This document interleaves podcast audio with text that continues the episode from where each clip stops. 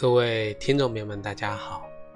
欢迎大家收听由荔枝电台独播、浩然居士讲述的《黄帝内经与养生智慧》节目。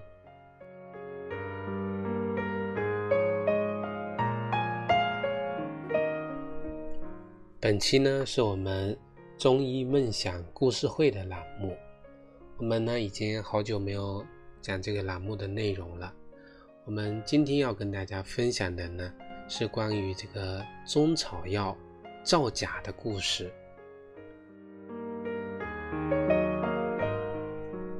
有人说呀，中医将亡于中药，这话呢听过去啊，也不是危言耸听。我们呢可以，呃，跟大家分享一些关于一些中草药真假的一个辨别。以及跟这方面有关系的一些事情，大家呢可以作为一个啊参考。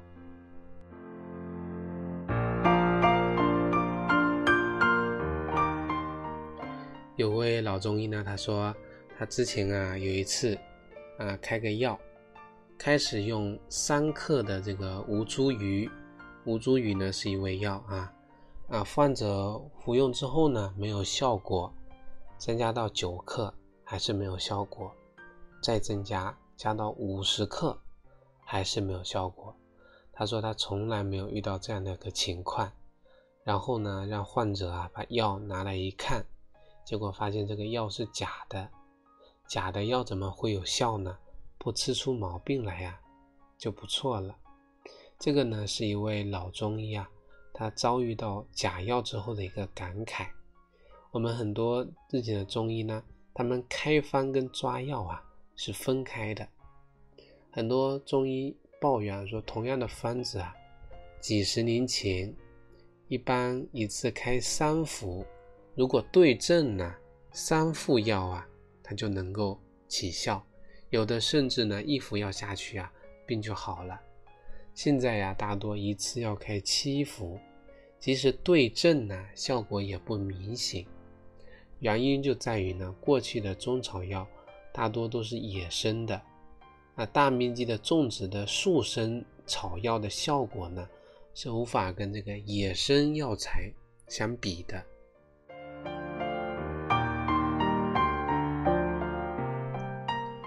我们平时都说人体有元气，我们中草药呢，以假乱真，以次充好，还有这种大面积的。这个速生种植啊，已经使中草药失去了本身的这个真气跟元气了。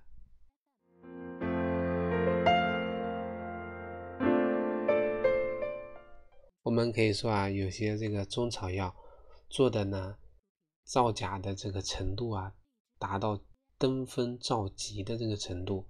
过去呢，这个龙骨啊，龙骨我们一味中药，它很便宜啊。现在呢，这个价格呢飙升的很高，主要是因为呢不可再生的这个资源啊越来越少，所以很多药店的龙骨呢都是假的，有的龙骨直接打成粉末啊，不要说患者，就是具备一定专业知识的人呢，他也无法鉴定真伪。有的造假者啊，就用石灰和矿物粉制成骨头的这个模型。通过煅烧成型之后啊，打碎啊，那么冲这个龙骨来卖。龙骨跟这个龙齿呢一样，也是龙的一部分。这个假货有多少呢？在安徽亳州药材市场的供货商心里面啊，是最清楚的。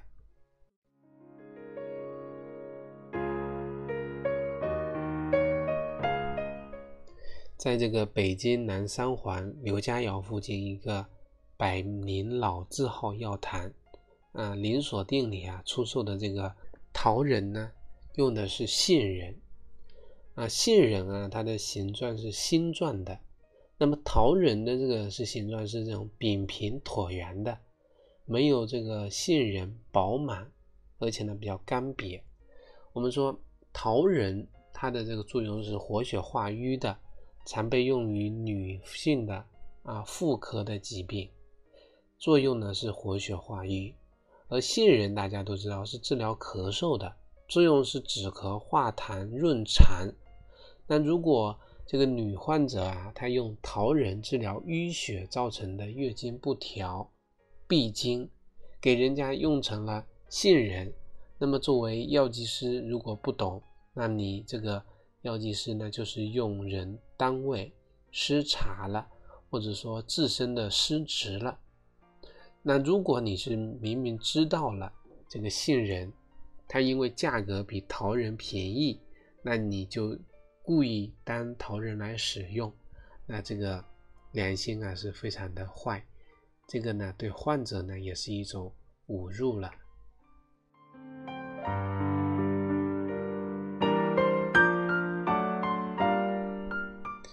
像这个中草药市场呢，啊，这个假药、次药非常多，我们也没有做过这个统计，也没有详细的这个调查记录。这个圆弧啊，一味中药，像这个山药蛋，就是说形状呢、颗粒呢掺假少，容易鉴别；掺假多的呢是那种。大小差不多的这种砂石，圆弧片药材掺假就多了，因为啊，这个大多用这个山药蛋啊切成两半之后加工掺入进去。如果是用于止痛啊，那如果用了这个假药，痛也没止，这就耽误事了，还引起很多这个患者说你这个药啊没用，这个方子啊没用，其实根本呢就不是。药方没用，也不是这个配伍不得当，而是啊这个本身啊药材啊出了问题，根源啊是在这个药材上。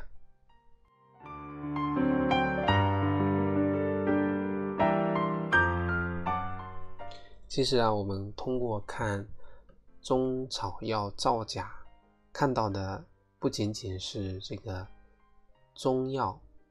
啊，对于中医的一种啊伤害，其实更多看到是一种人性的泯灭啊。我们有一个比较昂贵的药叫沉香，沉香啊进价每公斤呢卖三十到五十元，有些医药公司呢就卖四百到五百元，贵就贵，但是呢这个假的啊不是用沉香做的，而是用这个枯木。啊，枯木头啊，喷上这个沉香油，还有这个冒充，还有的那个茯苓，很多人都知道茯苓啊，能够这个去湿气，说是呢能减肥，连这个超市里呢都有不懂药的妇女呢在打粉来出售，忽悠消费者。但是大家知道吗？你买的这个茯苓啊，造假者呢，他是用米粉。加工后切片做成的，这个茯苓的孪生兄弟叫茯神，啊，又叫抱松根。现在的这个茯神呢，中央的这个根啊，松根很少，外面的这个茯苓呢，很大一块，好像你吃这个芝麻饼啊，一个烧饼上只有一粒芝麻，那也称为芝麻饼。那有的这个。松根呢很新鲜的，一看就是人为造假的，因为真货的这个松根啊，它这个腐烂的很快。如果用这种茯神来入药，这个因为茯神具有安神治失眠的这个作作用啊，那么如果用这种假药的话呢，一点效果都没有啊，所以说这个也是非常害人的。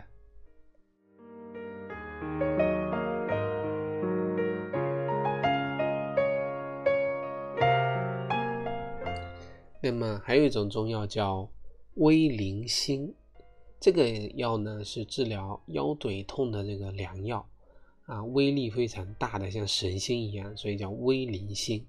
有的老中医说呀，这个市面上百分百分之八九十呢都是根系发软的这种假货。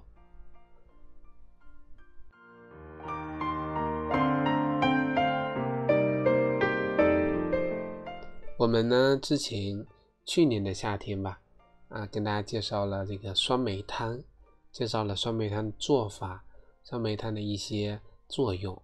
大家夏天都爱喝酸梅汤，那么接下来这个夏天也快到了，那么酸梅汤里面啊，制造商放的这个乌梅啊，很多呢都是用这个添加剂啊勾兑成来的。不过呢，作为药材用的这个乌梅呢，纯真的货却很少，因为对造假的人来说呢，弄成乌的这种颜色啊太简单了。你配药的这个乌梅呢，很有可能就是用这个野桃，用醋来泡，泡了之后呢，晒干之后呢，来冒充的。乌梅丸是我们啊张仲景的一个很厉害的一个方子啊，运用了清灵，疗效呢非常好。如果老中医他信心满满的给你开了乌梅丸加味，最后呢没有效果，那你只能。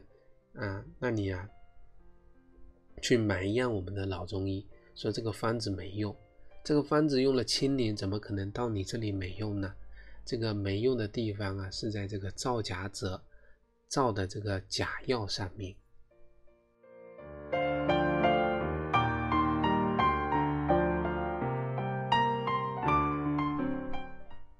现在很多市面上呢，会用这个这个蛭石啊。但是市面上有百分之八九十的蛭石呢，都是用青皮做的，这样的这个蛭石白术散的这个疗效呢，就大打折扣了。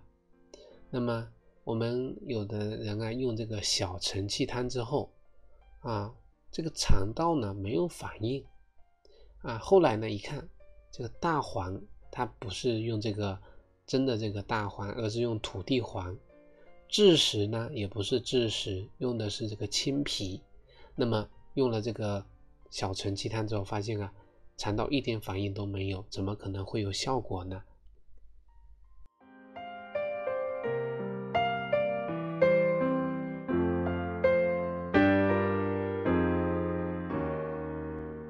那么还有一个中药叫菟丝子，那么很多掺假者呢，会用苏子呢来代替这个。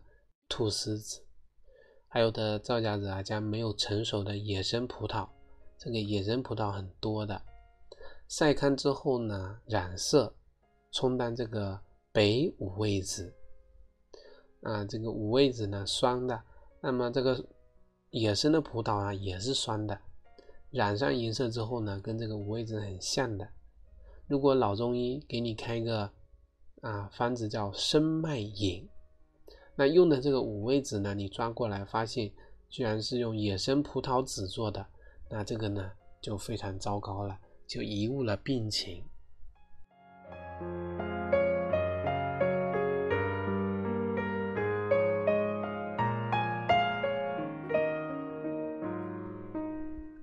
那么还有个药叫熟地啊，熟地呢像黑炭一样，是一个我们常用的滋补药。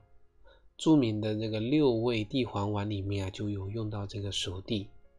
那如果你把熟地放在口里嚼啊，那么试试看，有些掺假的呢，会往里面掺很多这个泥沙。有的这个造假的手段啊，药是真的，但是里面的这个内核，就是说内脏啊，已经被掏空了。比如说这个肉桂。也就是制作这个五香调料用的这个桂皮，那么桂皮外表没什么两样，但是油呢已经被制药厂提取掉了。还有这个黄连素啊，它是治疗这个拉肚子的药，主要成分就是从这个川黄里面提取出来的。提取之后的这个黄连呢，用手一捏，它就成了药渣子了。那这种。被破生那的药呢，因为价格比较便宜，那么药店啊很容很喜欢进这样的货，那么照样呢可以当好药来卖。那有的药商啊把药厂的这个三七提取了里边的三七枣干之后呢，把这个药渣晒干冒牌成这个三七，那这种三七呀质地比较碎。断面呢，它呈白色，里面的有效成分含量很低，效果也很差。还有的呢，这个有这个常用药叫川穹，那这个是有的制药厂啊提取了里面的有效成分之后呢，这个川穹片就冒充了，所以这种就是说东西还在，但是里边的有效成分被榨干了，内脏被掏空了，这也是一种造假的一个手段，大家一定要啊了解。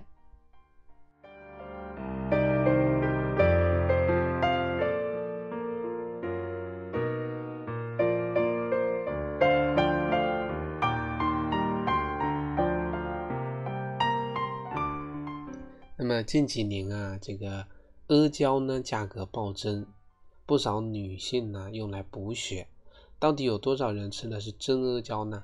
因为这个阿胶啊，如果放水里去这个沸水中溶解的话呢，它的溶液是呈棕红色的，而且比较澄明，下层啊没有沉淀，轻而不浊。这个假冒的阿胶呢，是用猪皮、狗皮、马皮。溶解之后的胶水溶液呢制成的，它这个用沸水煮过之后啊，溶解出来的颜色是呈棕褐色的，而且下面会有啊下沉大片的这种胶丝结片，还有黑渣。那么我们吃的阿胶到底怎么样子的呢？啊，除非这个毛驴啊像猪那样多，否则呢就能吃到真的阿胶了。那只能我们。买的时候啊，凭运气跟感觉。再说了，驴皮做的真阿胶都是供应那些特殊的人物都不够了，那供应到你这里呢，还能有剩多少呢？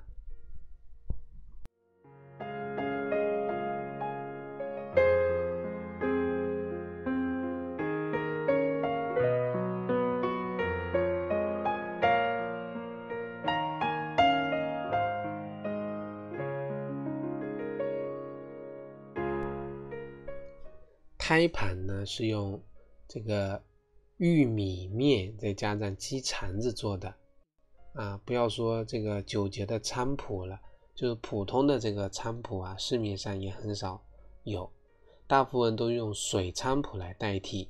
本来这个菖蒲啊，石菖蒲啊，这个能够形神开窍，这个水菖蒲就变得沉睡不醒了。西洋参有的是药商浸泡，这个萃取之后，烘烤晒干之后，用豪华的包装，那个包装一下，我们就很难去辨别。那么药材市场上啊，像这类的假药非常的多，那么很多药检人员呢也不知道。这里呢就跟大家选择几个常用的药普及一下，那么更多的。恐怕很多学中药的博士呢，也未经啊，能够啊不走眼。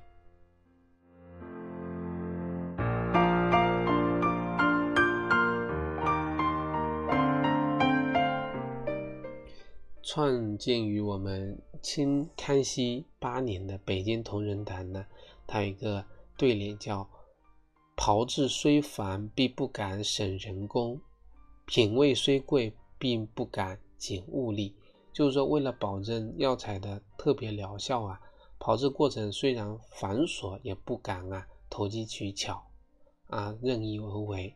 药材虽然昂贵呢，也不敢缺斤短两以次充好。但是呢，同仁堂之前也报道了一个负面的新闻，也是让我们呢痛心疾首的。有些中草药呢，要经过炮制。才能发挥它的特殊作用。炮制的方法有草啊、土草啊、荞草、醋草、酒草、秘制、防制、姜制，还有蒸、断、煨。古代的老草医呢，使用的草药就是用这些方法炮制出来的。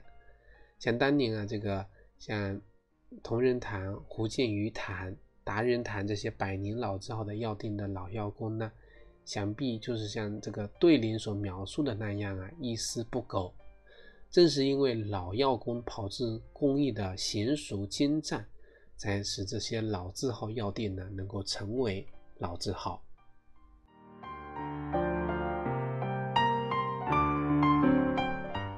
但是我们看现在的很多药店啊，炮制的中药越来越少，这与懂得中药炮制工艺的老药工啊极为罕见，以及炮制工艺的失传呢有很大的关系。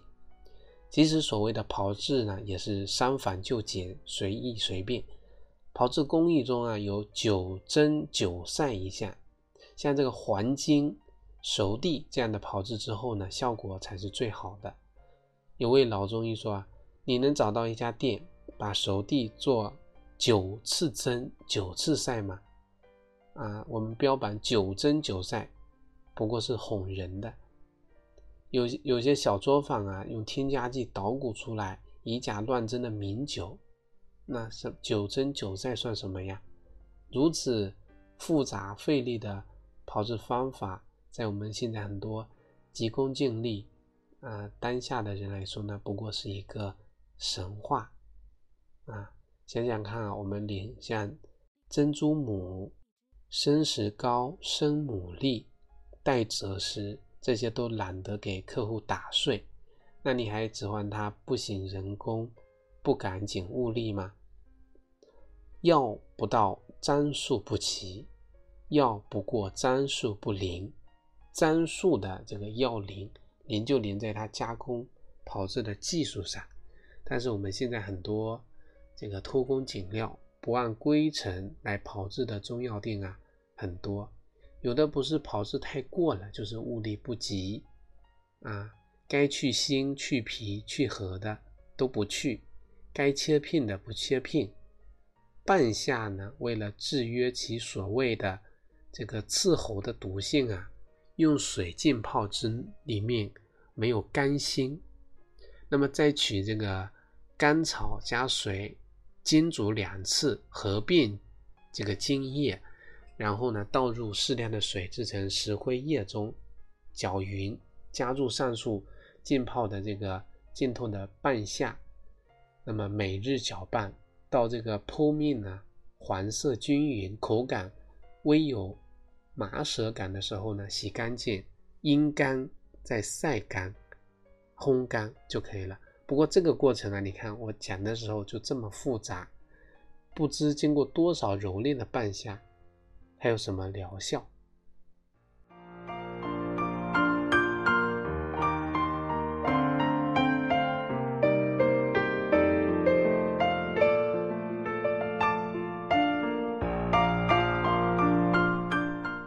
刚才呢，我们还提到了大面积种植这个速生草药的事情啊。我们国内市场、国外市场啊，对这个药材呢需求量大。野生的草木啊，药材呢早已无法满足需要了。除了少数野外的采集呢，很多药材都是人工栽种的。人工种植在满足了市场需求之外呢，但是由于过度使用化肥啊、农药啊、激素啊，还有草药生长的环境的改善，那么这个药效呢就大大降低了。我们说好的药材讲究道地。这样的药材呢，才是上乘的。什么叫道地呀？就那个地方产的，大兴安岭的黄芪，终南山的皂心土，云南文山州的山七，武夷山的葛根，九华山的忍冬藤，丹东的龙胆草，名扬的威灵星，内蒙的甘草，长白山的野山参，云南的重楼，武夷山的八角林。浙江天台的乌草等等，为什么说这些地方出产的药效药材好呢？因为这些地方的地理环境、气候环境适合这些草药生长发育，能量聚集的多。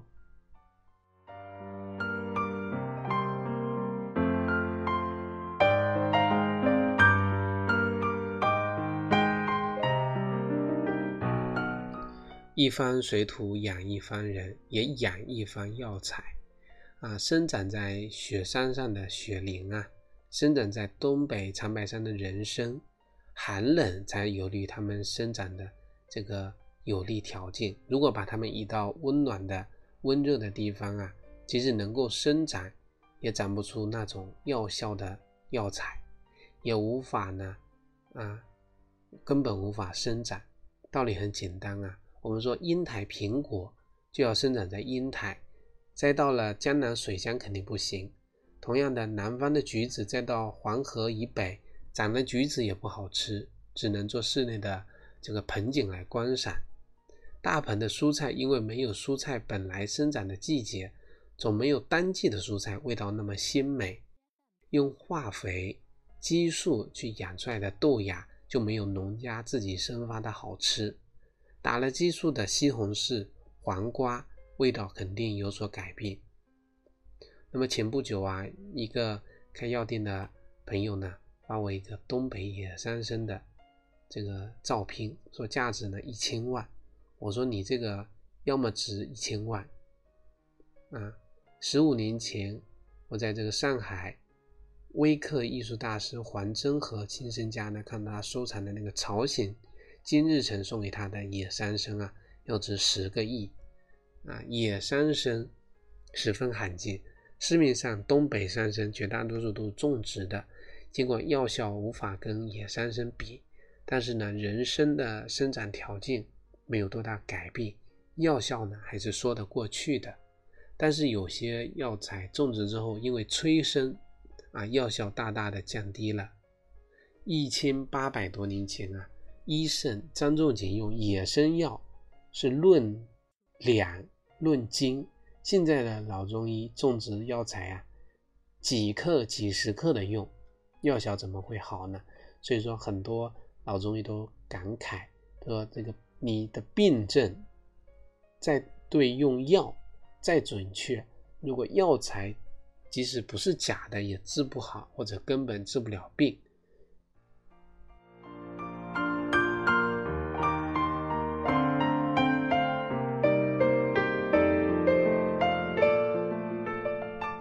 我们拿这个附子来举例啊，附子最有名的是四川江油市出产的江油呢，因此被称为附子之乡。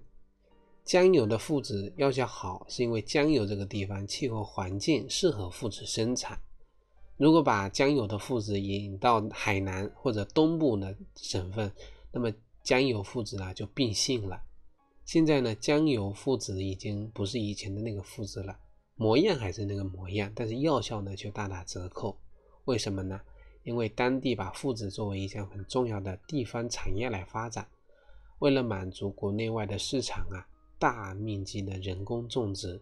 在种植的过程中呢，由于这个气候湿冷，高山啊把往下挪，挪到了山下温暖的地方，再加上化肥的作用啊，让本来生长缓慢的附子呢长得飞快。那么其实呢，心智就没有成熟就被挖掉了。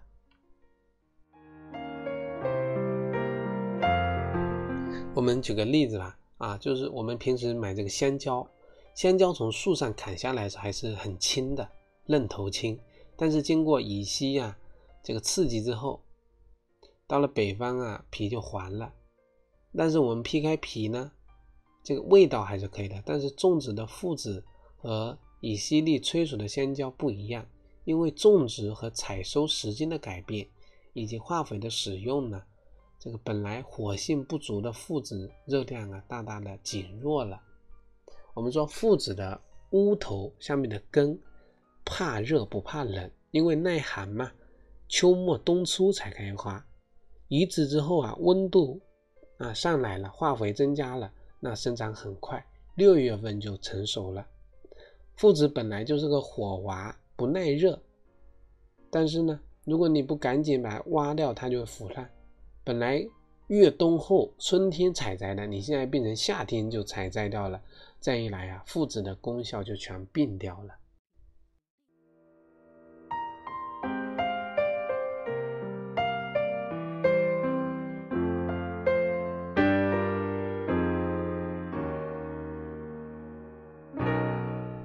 做中医的呢，大家都知道有个叫火神派，火神派特点就是鳝鱼和港鱼用附子，一般用量啊都是十克以下，而他们都是大剂量的，一百克、两百克还不过瘾，有的甚至一服药用五百克。敢用这么大的量，除了有胆识之外呢？难道跟附子不行了没有关系吗？附子亡了，很多附子一样陷入同样困境的中药材呢，都病得不男不女。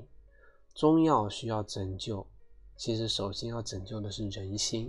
拯救人心，只能把啊把法法律啊当做信仰的执法者，否则呢，中草药很可能就变成一文不值的茅草。或者杀人无形的毒草了。